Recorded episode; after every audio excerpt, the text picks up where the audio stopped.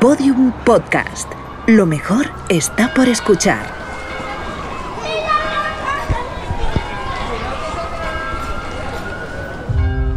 El 11 de abril de 2018 se produjo una tormenta solar de clase X9. Fue la más intensa jamás registrada. Dos días después, el 13 de abril, la radiación alcanzó la atmósfera terrestre, inutilizando todos los satélites y gran parte de los sistemas eléctricos. El planeta quedó en completa oscuridad. Este evento fue conocido como el Gran Apagón. Tercera temporada. Capítulo 4. El Club Gaia.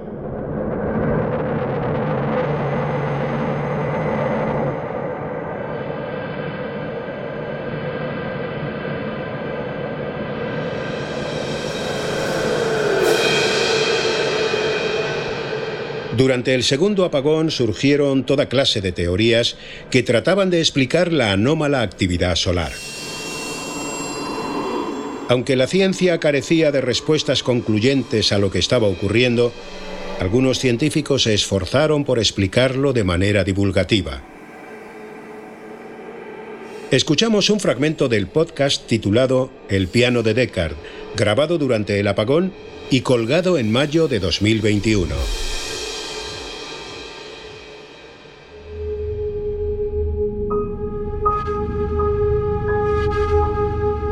El piano de Descartes.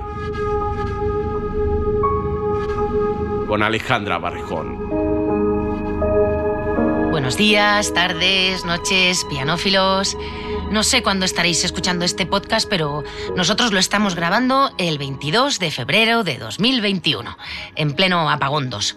Y eso que oís al fondo es el generador de mi vecino, a quien le doy las gracias por dejarnos usarlo para esto. Es lo que hay.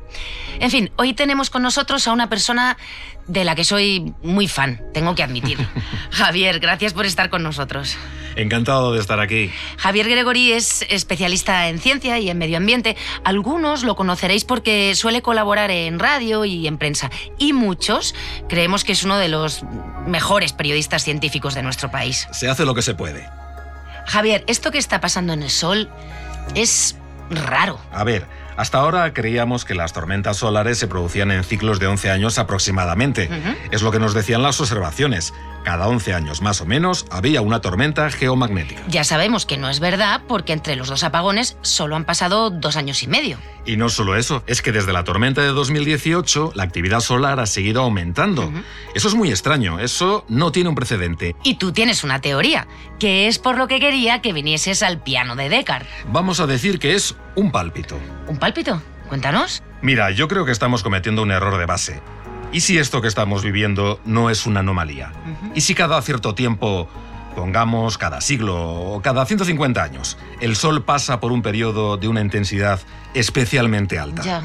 Nadie lo habría notado. Y tampoco quedaría constancia de ello. Una actividad solar así de alta afecta a la tecnología. Y antes no había tecnología. Ya, o sea que nuestros antepasados podrían haber estado ahí bajo una tormenta solar y ni siquiera se habrían dado cuenta. Bueno, sí, ellos no habrían notado nada. Las espadas seguirían funcionando, los pergaminos seguirían funcionando también. Lo notamos nosotros porque está afectando a nuestra tecnología, porque inutiliza nuestros aparatos.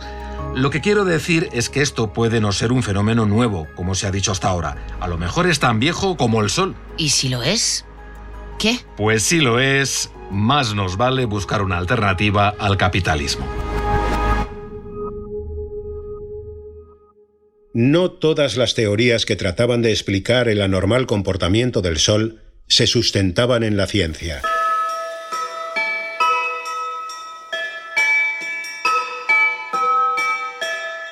Algunas buscaban explicaciones religiosas, de manera similar a lo que hizo la secta del Sol Negro durante el primer apagón.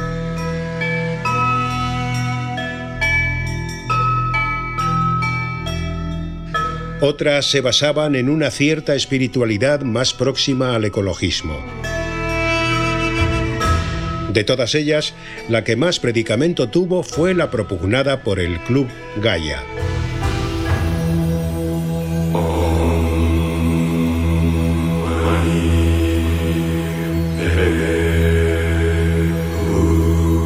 El Club Gaia era un colectivo ecologista que empezó a operar en el año 2017.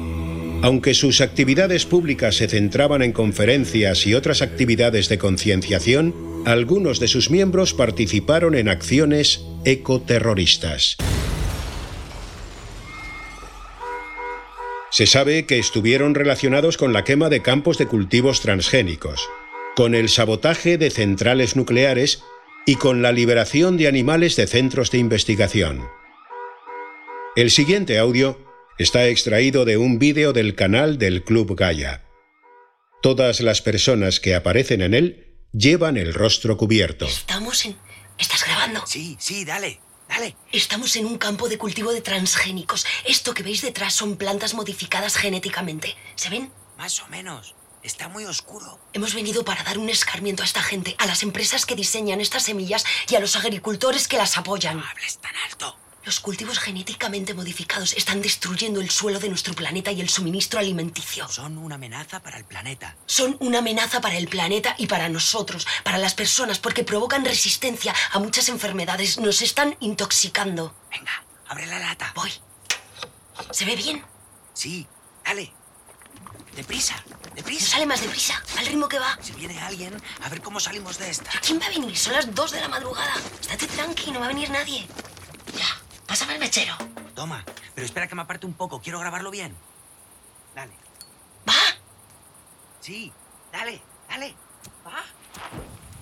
Las autoridades, sin embargo, nunca pudieron probar que existiese una relación entre acciones como esta y el Club Gaia. Venga, tío, corta ya. El Club Gaia estaba liderado por una joven dotada de una arrolladora personalidad que se hacía llamar Zoe Olivar. Escuchamos una entrevista con ella grabada por unos estudiantes de periodismo meses antes del segundo apagón. Vale.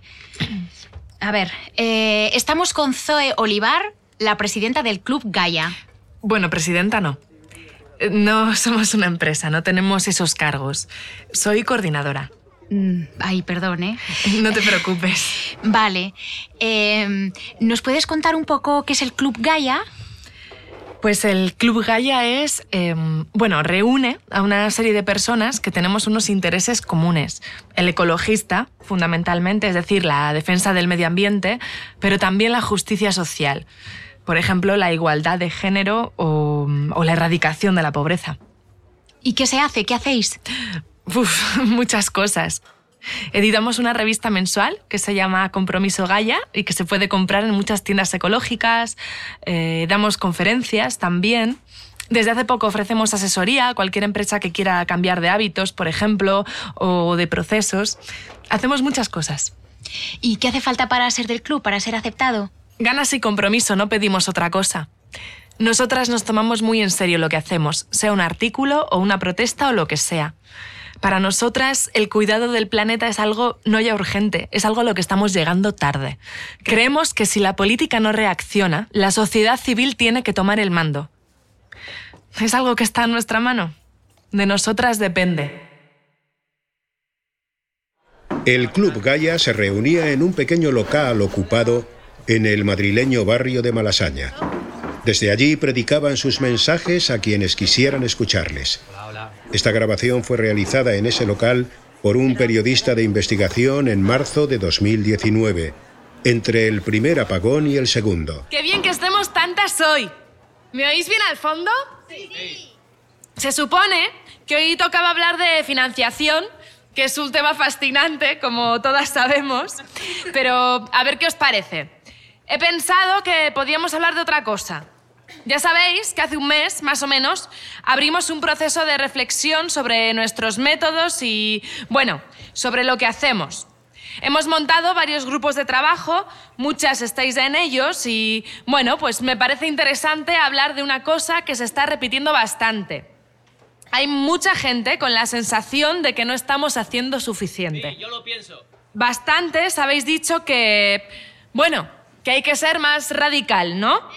Zoe, ¿puedo decir algo? Claro, claro. Se trata de que participemos todas. Yo la sensación que tengo, y creo que es una sensación bastante extendida, es que por un lado, por el lado de la industria y de la política, su postura se está radicalizando y yo creo que en eso estamos de acuerdo todos, ¿no?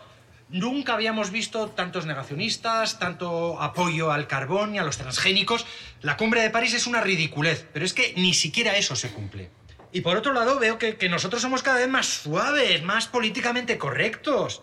Entonces mi sensación es que joder, están ganando ellos, ¿no? Que vamos cediendo poco a poco, que nos van comiendo terreno. Normal, Sí, claro sí, yo estoy con Fran.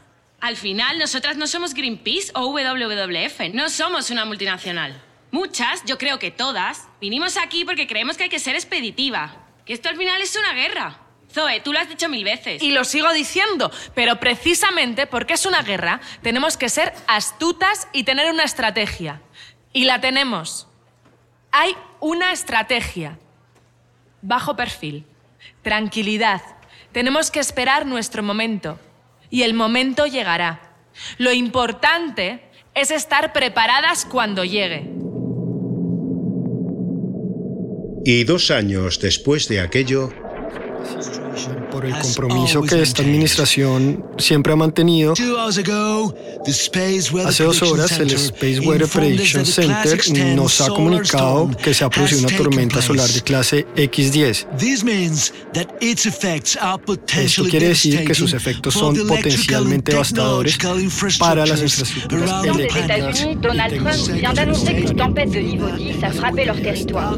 L'Élysée a d'ores et déjà programmé possibility of a blackout. At this moment, in the air. ha generado toda clase de reacciones internacionales y también las quejas de algunos mandatarios. Se desconoce por qué las agencias estadounidenses no han compartido esta información directamente, lo que podría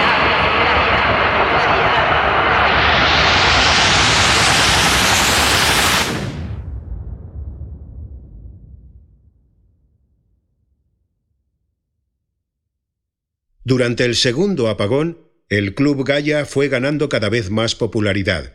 El local de Malasaña pronto se quedó pequeño y empezaron a congregarse en el Parque del Retiro.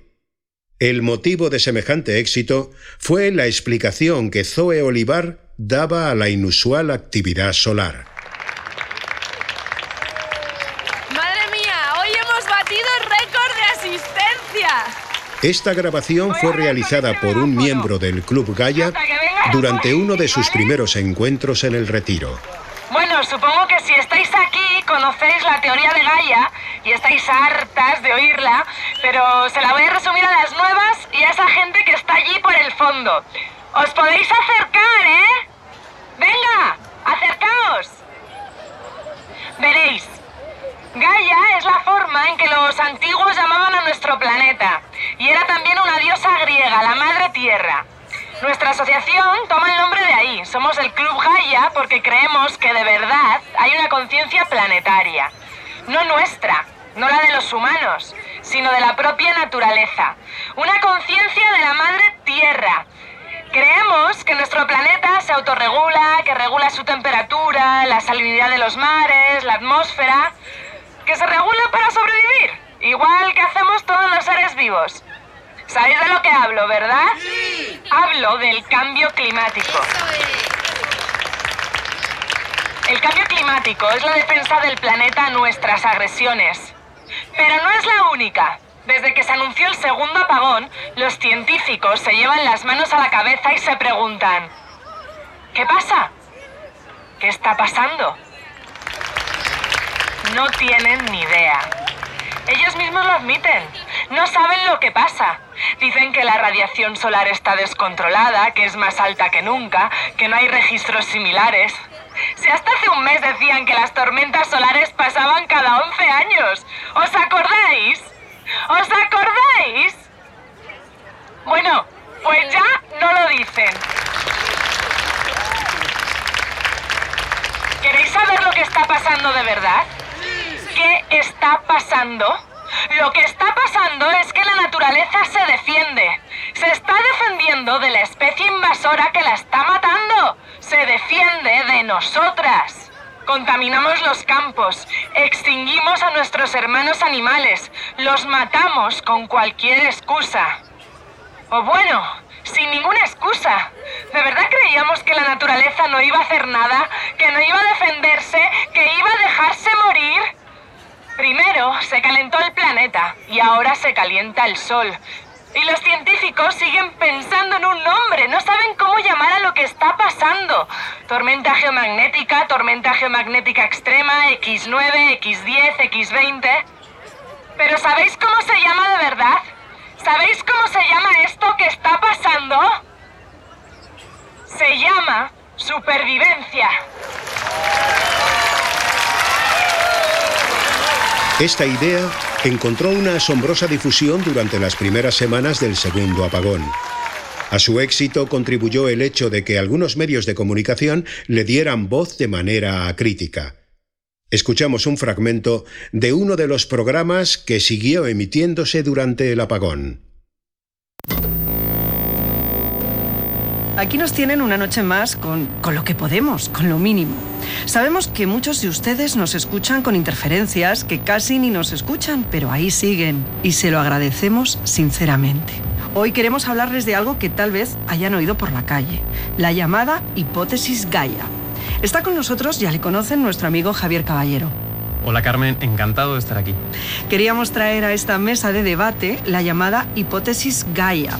Habrán oído hablar de ella seguro en otros programas o tal vez incluso en la calle. Javier, ¿qué tienes que decirnos de esto? Bueno, pues lo primero es que es una idea que no es nueva. Los que nos dedicamos a esto del misterio la conocemos bien. La hipótesis Gaia nació en los años 60 y fue desarrollada por un químico. ¿Un científico? Sí, el profesor James Lovelock, un hombre que luego sería contactado por la NASA para participar en la búsqueda de vida en Marte, por ejemplo. Todo esto está en los libros y se puede consultar fácilmente. O sea que no es algo, vamos a decir, mágico. No, no, no, no, en absoluto. La hipótesis Gaia es una teoría respaldada por muchos científicos. Lo que es nuevo, lo que parece que se está aportando ahora, es la idea de que esto que está pasando, la actividad solar frenética, sea también un mecanismo de autorregulación. ¿Y tú crees que puede serlo? ¿Por qué no? Si aceptamos que el cambio climático lo sea, si asumimos que hay una conciencia natural, ¿por qué no vamos a aceptar que el Sol esté haciendo lo mismo que nuestro planeta? ¿Por qué no vamos a aceptar que el Sol esté haciendo lo mismo que nuestro planeta? ¿Por qué no vamos a aceptar que el Sol esté haciendo lo mismo que nuestro planeta? ¿Por qué no vamos a aceptar que el Sol esté haciendo lo mismo que nuestro planeta? ¿Por qué no vamos a aceptar que el Sol esté haciendo lo mismo que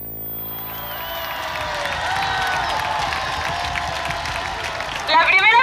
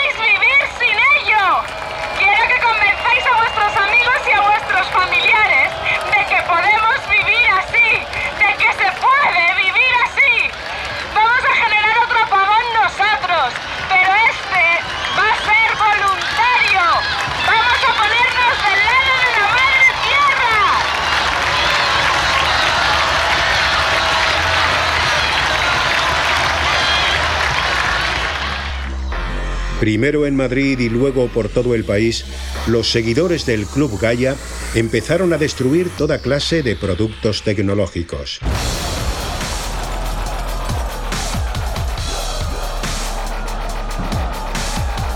Lo hacían en la calle delante de sus vecinos.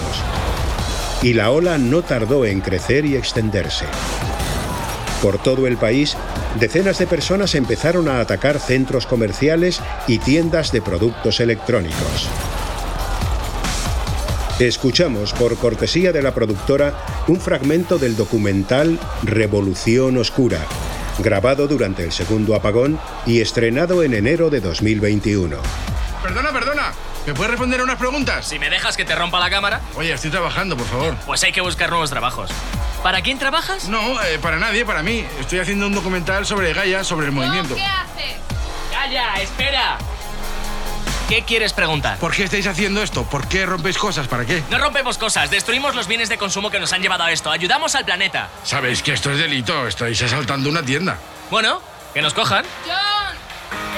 Joder. Ya, pero es que ayer murió un chico durante un asalto a un centro comercial en Valencia. Sí, ya lo sé. ¿Y qué? ¿Crees que merece la pena que muera gente por esto? Bueno, en todas las revoluciones hay bajas. Yo no quiero que muera nadie, pero es el precio. Tanto la policía como los militares trataron de sofocar aquellos incidentes. Se produjeron disturbios en muchas ciudades que enfrentaron a los agentes del orden con los seguidores de la hipótesis Gaia.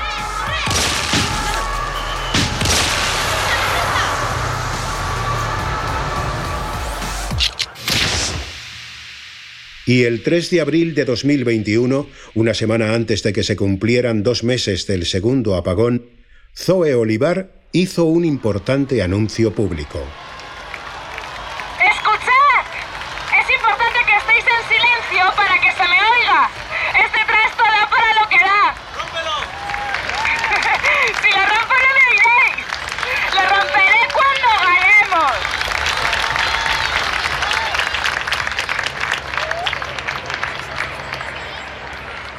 Escuchad. En los últimos días hemos hecho mucho. Hemos conseguido que todo el mundo hable de nosotros, que sepan quiénes somos y por qué hacemos lo que hacemos. Cada día somos más. Eso es bueno. Ahora son ellos los que están asustados. Ahora no persiguen. Se enfrentan a nosotros.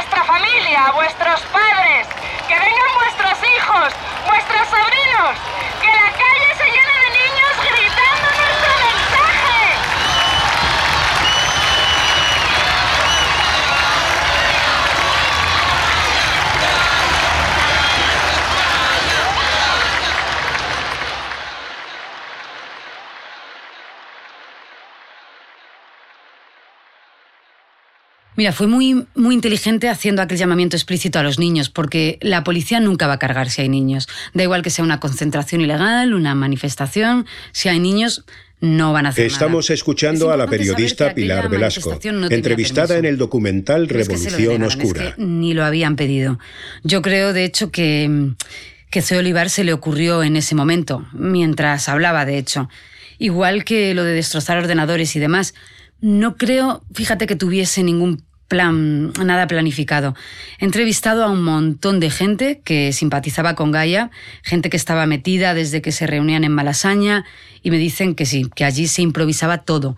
Ella, soy Olivar, te lo negaría, lo negaría todo. Para ella era importante que pareciera que tenía un plan. Pero mm, no, a mí no me, no me parece que ahí hubiera ningún plan detrás. Yo creo que se dejó llevar por el entusiasmo, por el poder que tenía de pronto, la gente le hacía caso, muchísimas personas por todo el país seguían lo que decía Zoe y no supo cómo gestionarlo. Se ponía allí con el megáfono, soltaba lo primero que se le pasaba por la cabeza y la gente lo hacía, que eso es lo asombroso. No digo que lo que pasó fuese culpa suya, pero sí creo que ella, en cierto modo, sí contribuyó a que pasara.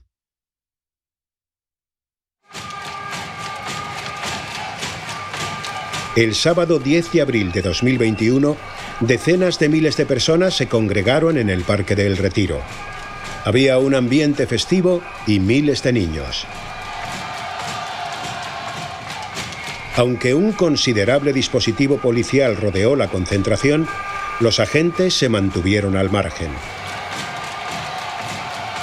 Escuchamos una grabación realizada por uno de los miembros del Club Gaia. Nos encontramos en el centro de la manifestación donde sigue llegando gente todavía. No para de llegar gente. Hay un ambiente estupendo, un ambiente lúdico, muchísimos niños, algunos disfrazados, mucha gente en bicicleta. No tenemos datos de asistencia, pero podemos decir que la convocatoria es un éxito absoluto a juzgar. ¿Qué pasa? ¿Qué es eso? Mira, mira, ahí, ahí, ahí, es ahí. Parece que parece que, se, que está pasando algo cerca de. ¿Qué pasa? ¿Ves algo? ¡Parad! ¡Parad!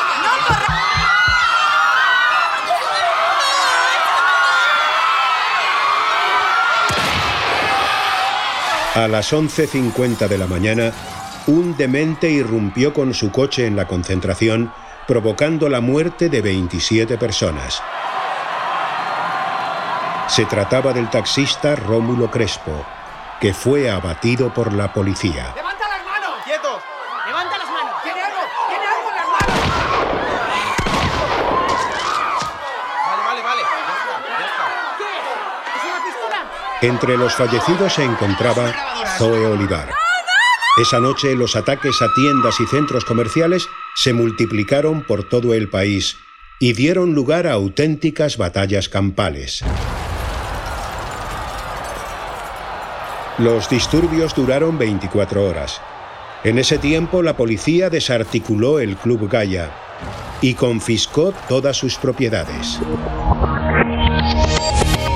Entre lo incautado hay abundante material incendiario y explosivo. Han aparecido también diversos equipos informáticos que todavía no han sido analizados por los agentes. El Ministerio del Interior ha anunciado una rueda de prensa para las 8 de esta tarde que les ofreceremos en nuestro espacio informativo de mañana.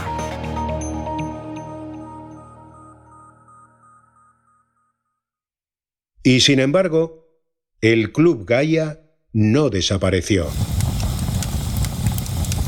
Varios de sus miembros continuaron operando desde la clandestinidad, con técnicas cada vez más violentas.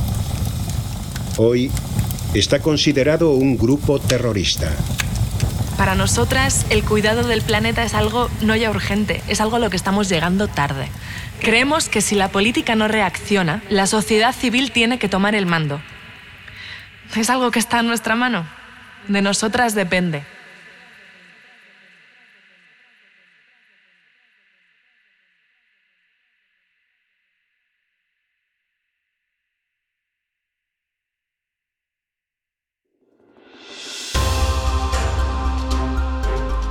Todos los episodios y contenido adicional en elgranapagón.com.